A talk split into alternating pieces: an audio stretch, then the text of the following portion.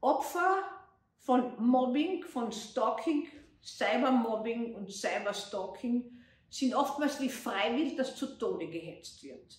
Was ist denn so tödlich für diese Opfer? Ich habe schon viele Opfer begutachtet und war selbst schon Opfer von Stalking und von Cyberangriffen, weil ich einfach mich präsentiere mit eigenen Meinungen und in der Öffentlichkeit auch präsent bin. Aber das muss gar nicht sein, dass jemand, der öffentlich präsent ist, natürlich mehr abkriegt als jemand, der das nicht ist, versteht sich von selber. Aber es gibt auch einfach in Beziehungen oder in Klassengemeinschaften unglaublich gemeine Sachen.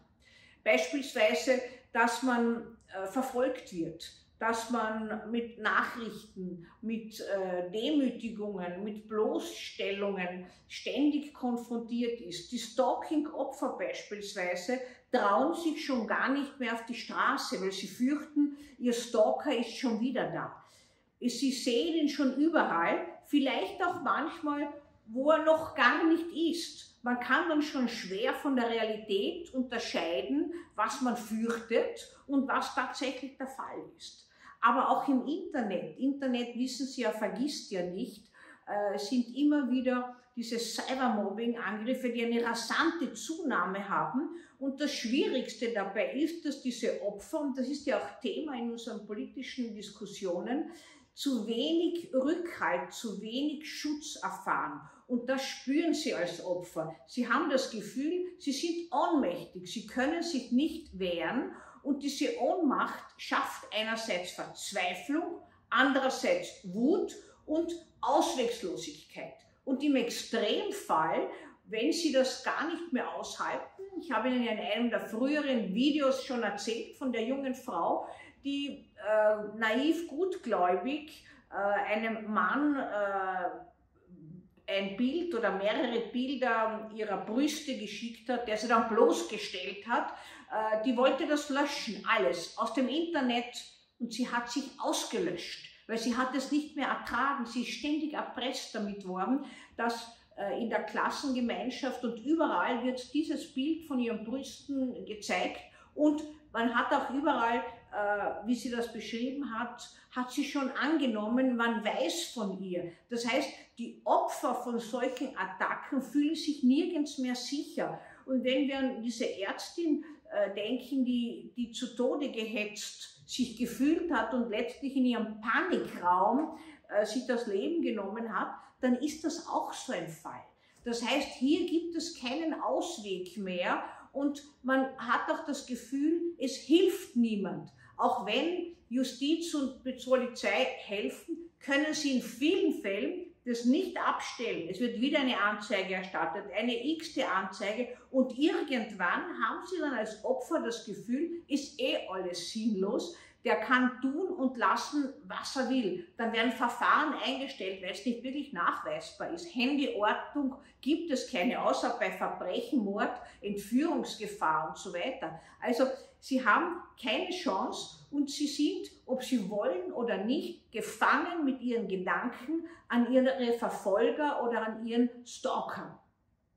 Das heißt, man kann auch in negativer Art und Weise an jemanden hängen bleiben, leider, oder an einer Gruppe hängen bleiben, die einen ganz böswillig gesinnt und mit Hasstiraden äh, zu Tode trampelt. Und manchmal endet dieses zu Tode trampeln in einer ohnmächtigen Wut, in der man wenigstens eine Kontrolle für sich behalten möchte, nämlich wann mein Leben zu Ende geht. Und zu dieser Justiz äh, Skandal, der jetzt heraufbeschworen wird, das ist schon verständlich, dass jetzt alle schreien, warum ist niemand früher eingeschritten, ist bei allen Verbrechen so, dass man sich fragt, warum das passieren hat können. Und jetzt erst werden die vermutlich Tatverdächtigen ausgeforscht.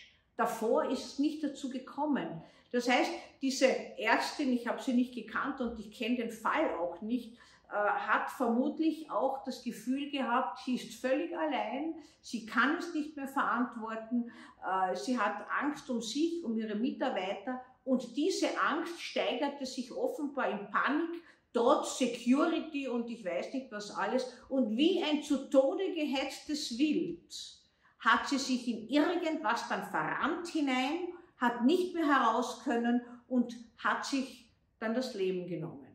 Ein trauriges Beispiel dafür, dass Opfer oftmals erst zu spät wahrgenommen werden und das Opfer sich aufgrund dieser gefühlten Ohnmacht auch durch fehlende und mangelnde Einschreitmöglichkeiten der Behörden sich ausgeliefert fühlen und das auch tatsächlich sind.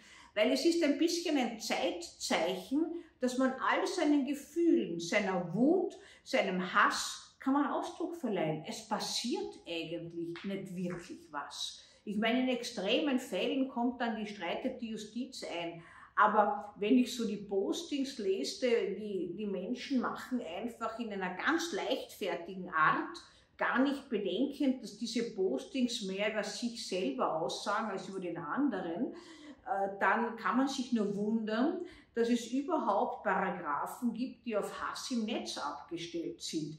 Weil wenn Sie ins Netz schauen, gibt es ja in einschlägigen Medien äh, oder sozialen Medien wie Facebook, auch Twitter zum Teil oder in anderen Medien, gibt es ja fast mehr Hasspostings unter Themen, die die Menschen berühren, polarisierende Themen. Es gibt so wenig konstruktive Auseinandersetzungen der Zeitgeist ist gerichtet auf Respektlosigkeit, auf Auslöschen einer anderen Meinung, weil letztlich nur das eigene Ego und die eigene Meinung zählt und leider auch für richtig gehalten wird.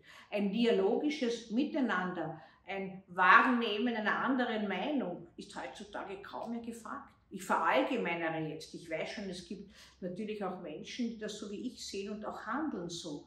Aber es ist doch durch aufgeweicht durch unsere Krisen, die wir erlitten und erlebt haben und die wahrscheinlich noch in weiterer Folge auf uns zukommen, ein Zeitzeichen, dass man andere zu Tode hetzt, die eine andere Meinung vertreten, als man selbst für richtig hält.